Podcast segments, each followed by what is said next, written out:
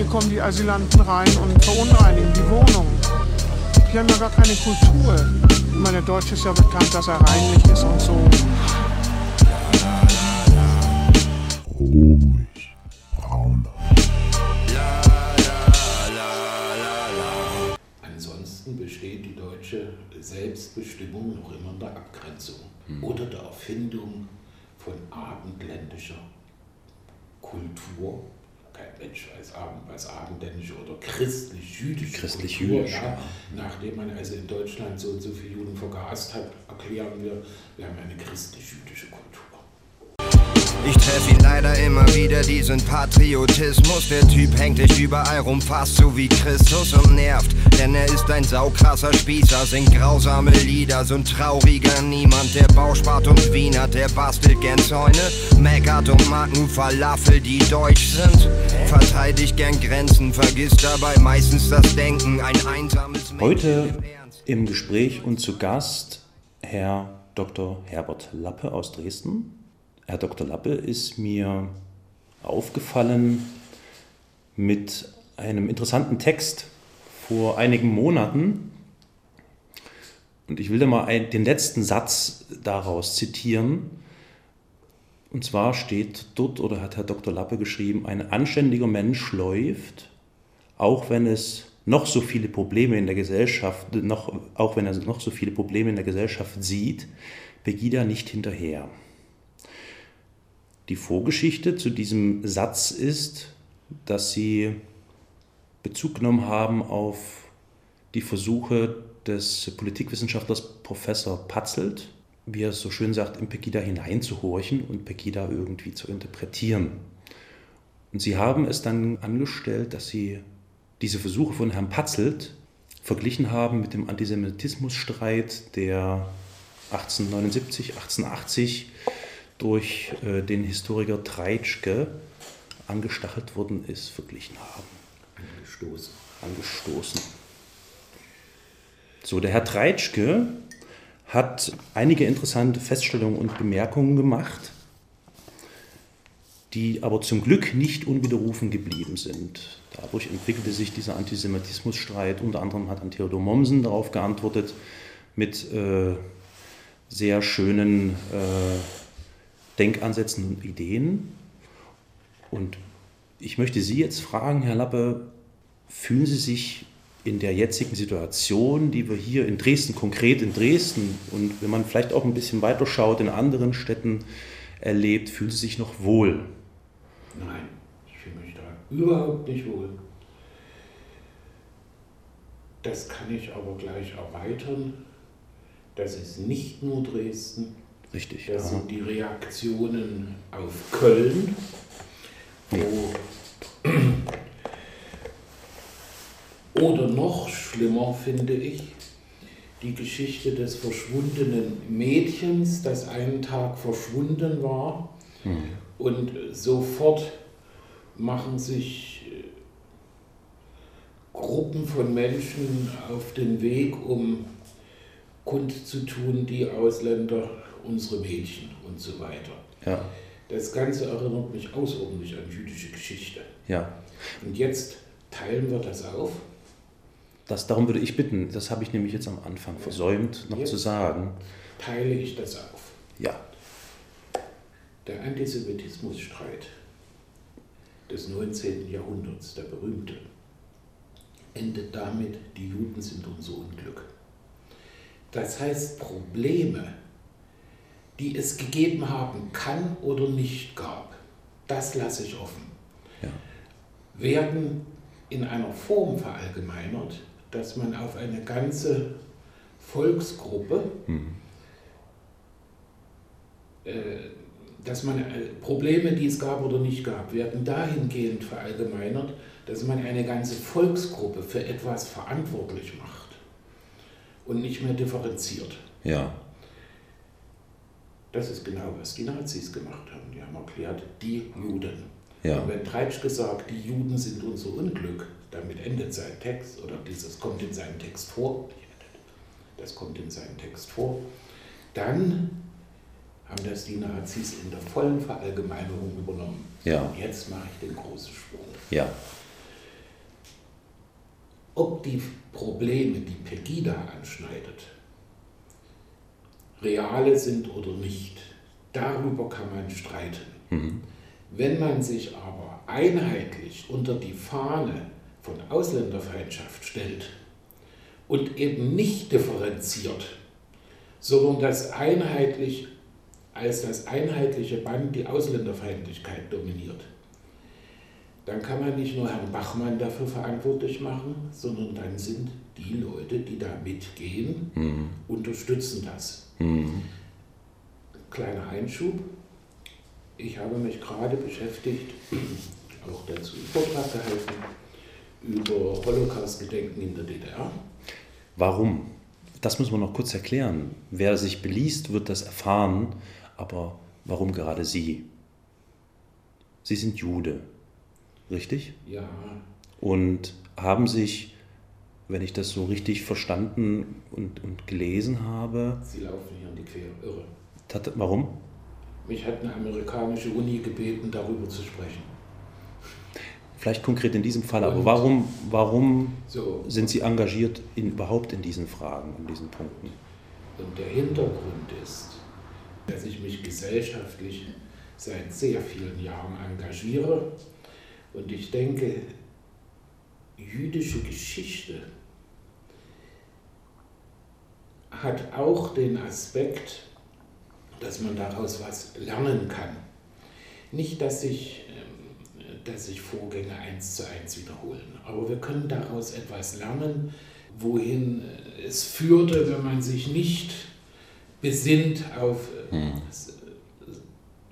Und deshalb beschäftige ich mich ja. damit und mache ja. Vorträge. Ja.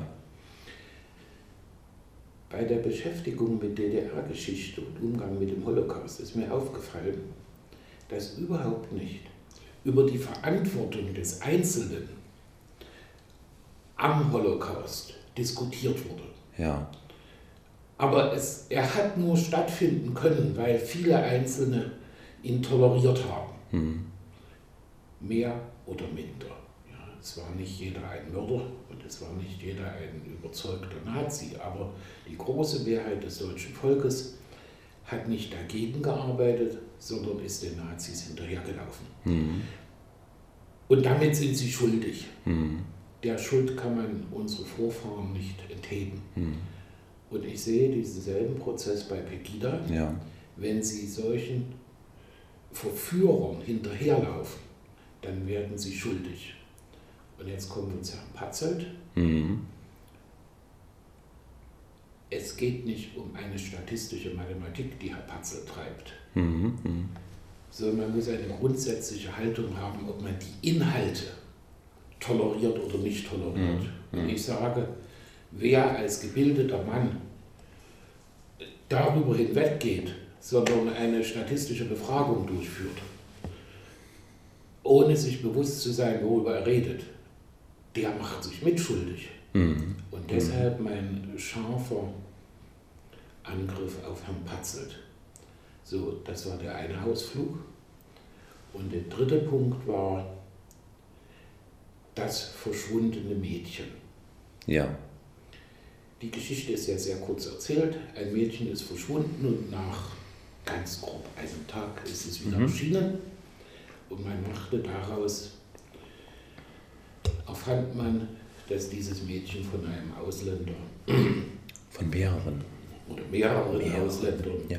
je nach Ausschmückung, bald werden es die Ausländer sein, ja. verschleppt wurde und missbraucht mhm. wurde. Es mhm. gibt, und da habe ich überhaupt keinen Grund der Polizei zu misstrauen, es gibt klare Aussagen, dass das nicht der Fall war.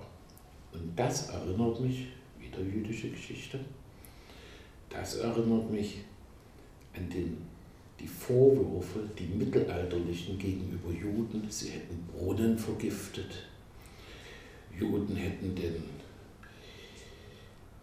äh, die Hostien geschändet, sie würden kleine Kinder schlachten, um mhm. das Blut zu haben. Mhm. Wunderbare Geschichte mhm.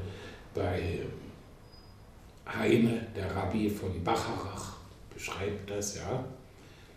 Nichts ist dran. Alle kirchlichen Institutionen haben immer gesagt, das ist Unsinn.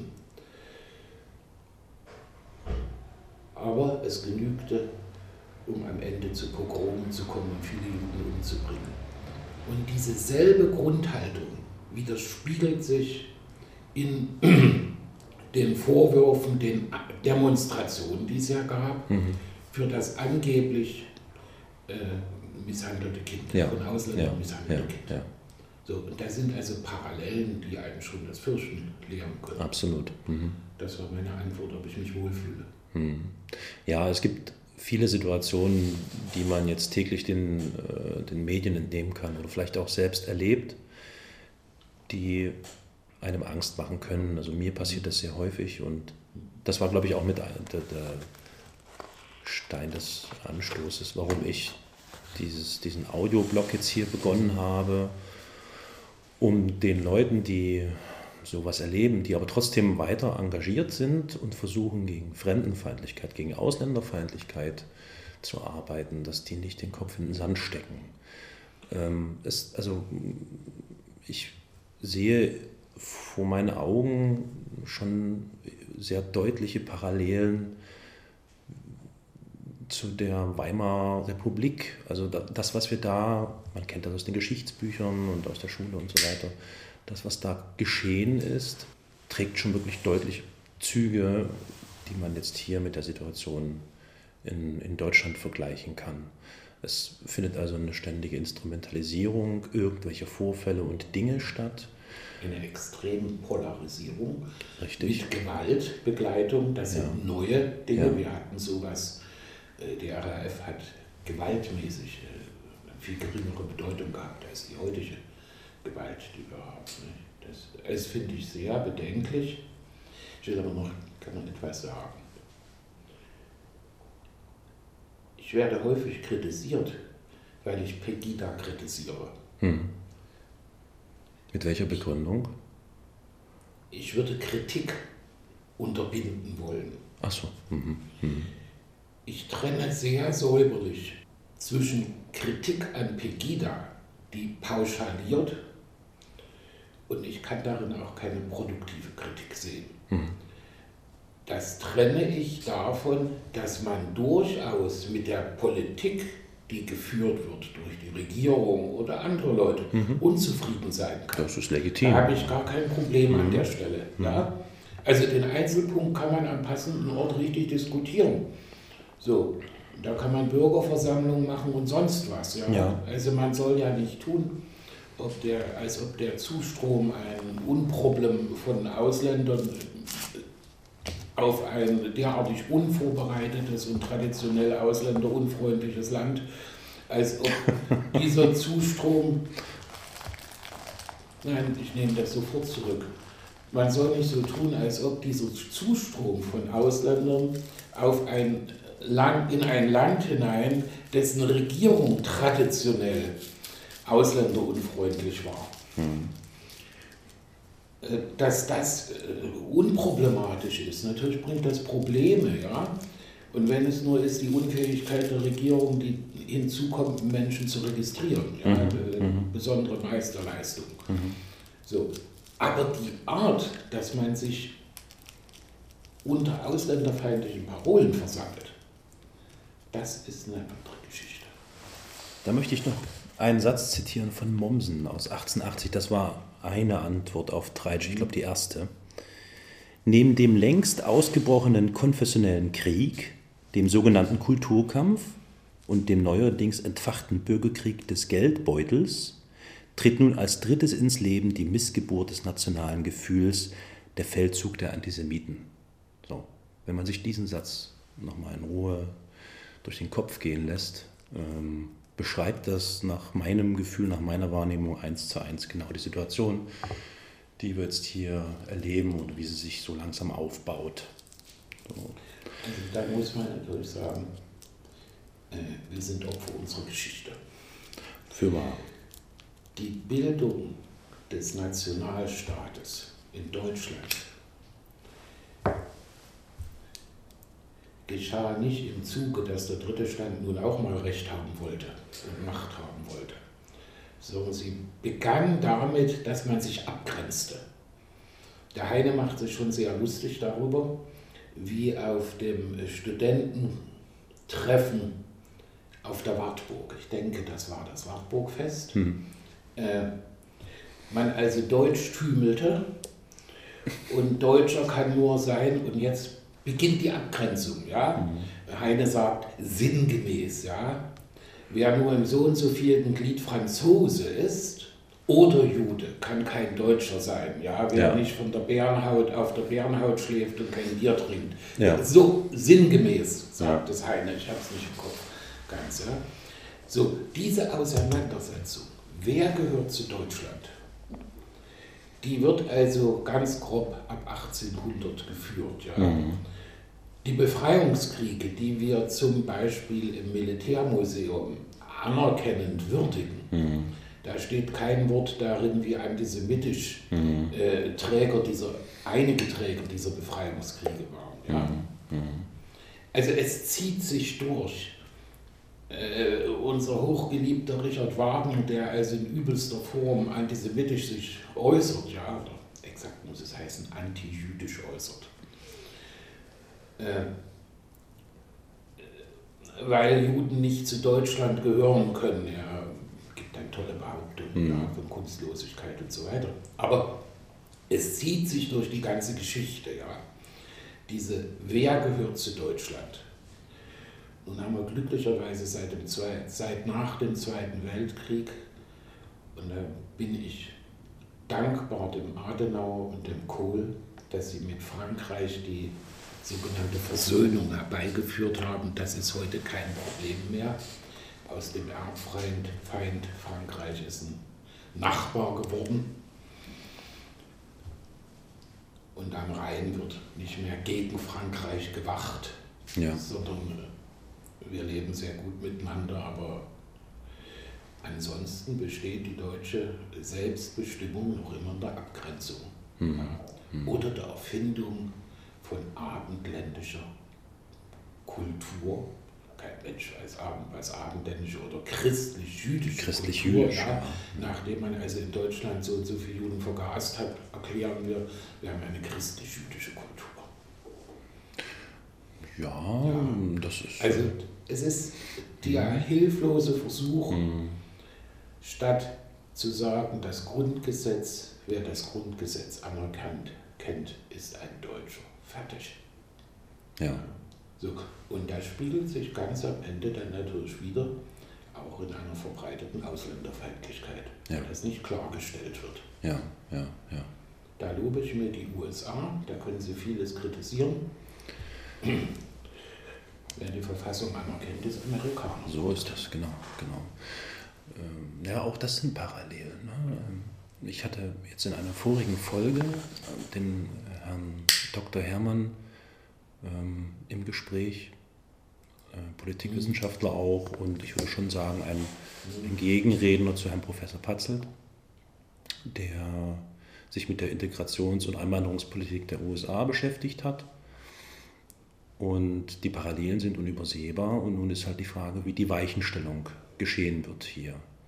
Und Sie sagten ja anfangs, dass, das, dass die vielen Geflüchteten, die jetzt hier in Deutschland ankommen, Probleme ähm, befördern oder Probleme bereiten. Ich denke aber eher, es ist einfach so, dass wieder deutlich, es, es werden einfach nur Probleme deutlich, die schon immer da waren. Die treten jetzt einfach deutlich hervor. Sei es diese fremdenfeindliche Stimmung, die jetzt auch offen auf die Straße getragen wird, oder sei, sei es wirklich diese Inkompetenz auf der politischen Ebene, äh, eine vernünftige Einwanderungspolitik oder Integrationsmöglichkeiten zu schaffen. Ja. Gut, ich würde nicht verhehlen wollen, dass natürlich, wenn die Zahlen sich um ich weiß nicht, die Zuwandererzahlen um ein Vielfaches plötzlich erhöhen, ja, mhm. dann bringt das neue Aufgaben mit sich. Auf jeden Fall. Da muss mhm. man lernen, damit umzugehen. Mhm. Aber das ist kein Grund, eine pauschale und dazu noch eine Religionsgruppe zu verurteilen. Ja? Der Islam und so weiter. Aber das ist ein interessanter Aspekt, den ich gerne mit Ihnen auch besprechen wollte.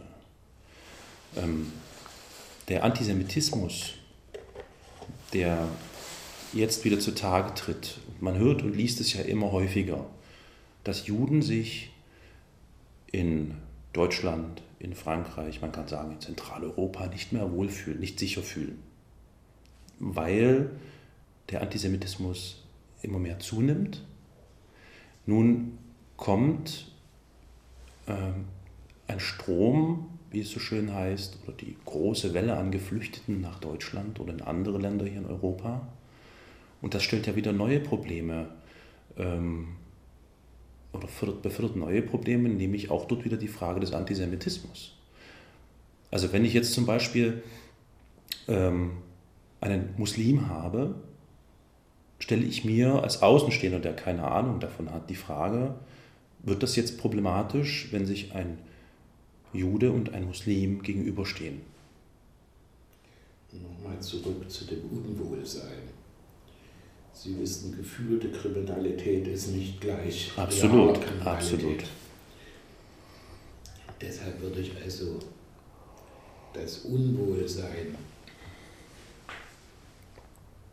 in Deutschland mit Vorsicht formulieren. Hm. Für Frankreich und andere Länder kann ich mich nicht äußern, hm. weiß ich es nicht. Hm. Ja.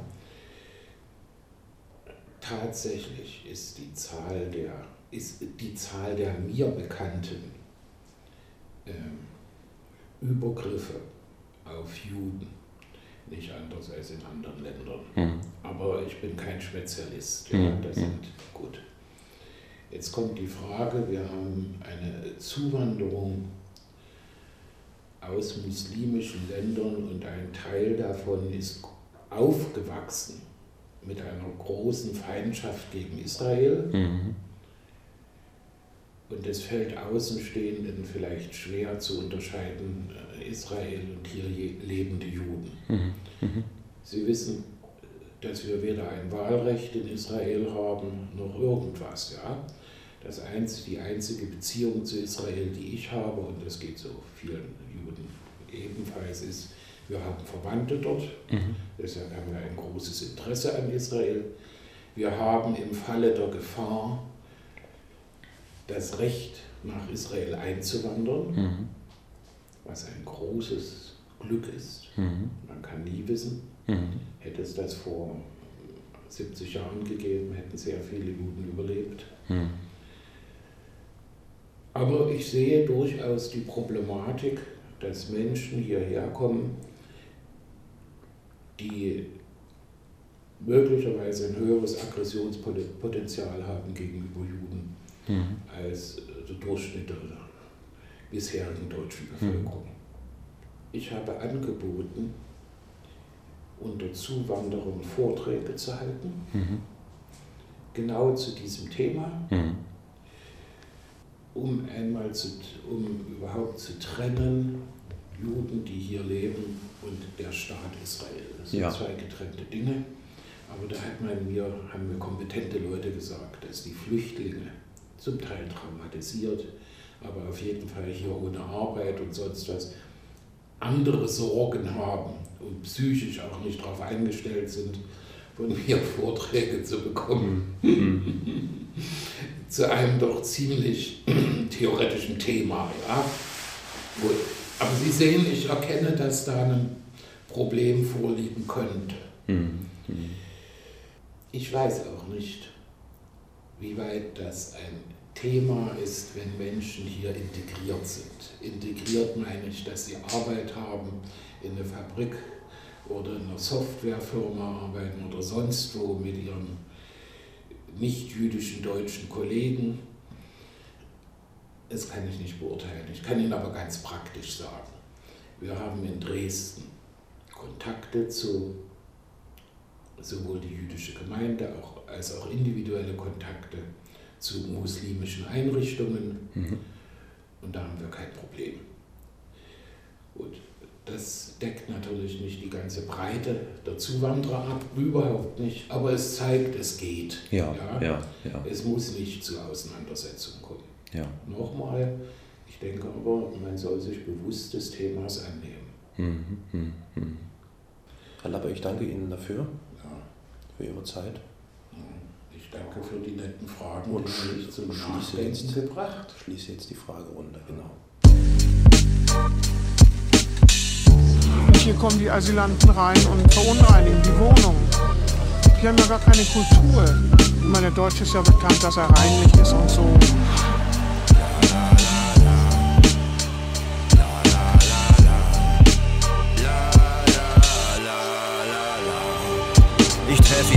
Immer wieder, diesen Patriotismus. Der Typ hängt dich überall rum, fast so wie Christus und nervt. Denn er ist ein saukrasser Spießer, singt grausame Lieder, so ein trauriger Niemand. Der Bauspart und Wiener, der bastelt gern Zäune, meckert und mag nur Falafel, die deutsch sind.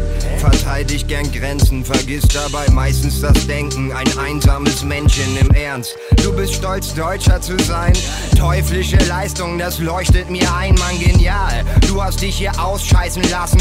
Saugeil, du Lappen, das wird kaum einer schaffen. Ich bin sprachlos, fühl dich auf die Schulter geklopft. Du bist echt ultra der Boss, der dickste Schulze am Block, der fette Meier im Game. Ich feier extrem, ich hab noch nie auf einem Haufen so viel Geilheit gesehen. Du bist der Schmidt im Biss, der dickste Fisch. Ey, kaum zu glauben, wo dich Mutti aus der Ritze schiss. Alter Deutschland! Ja, dieser Schuss war gezielt, schwer zu treffen, diese Fläche zwischen Stuttgart und Kiel. Der Applaus ist dir sicher. Von jetzt an nenne ich dich nur den unglaublichen Richard oder Fritz den Blitz oder Otto den Motor. Du schaffst es bestimmt schon zum Klo für die Notdurft. Prima, gebt diesem Mann ein Verdienstkreuz. Nehmt euch ein Beispiel, der Typ zeigt euch wie's läuft. Blast die Fanfare. Ein echter Germane ist hier geboren und hat Ohren und Nase. Nee, er ist kein Nazi oder so, er ist nur gegen Afrikaner und für Fladenbrotverbot. Und so und gegen Islam und Bananen, Afghanen und Jugoslawen und Raben, weil die schwarz sind und den Eichhörnchen die Arbeit wegnehmen. Das ist der Abendland Boogie. Hol mal die Fahne ran, Schnuckey. Für das Land von Fatih und Motey. Hand auf das Herz, die Gedanken sind frei, denn die Gedanken sind leer. Das ist der Abendland Boogie. Hol mal die Fahne ran, Schnuckey. Zeig mal die germanischen Muckeys. Und dein Gewehr mit dem richtigen Land liegst du niemals verkehrt. Yeah.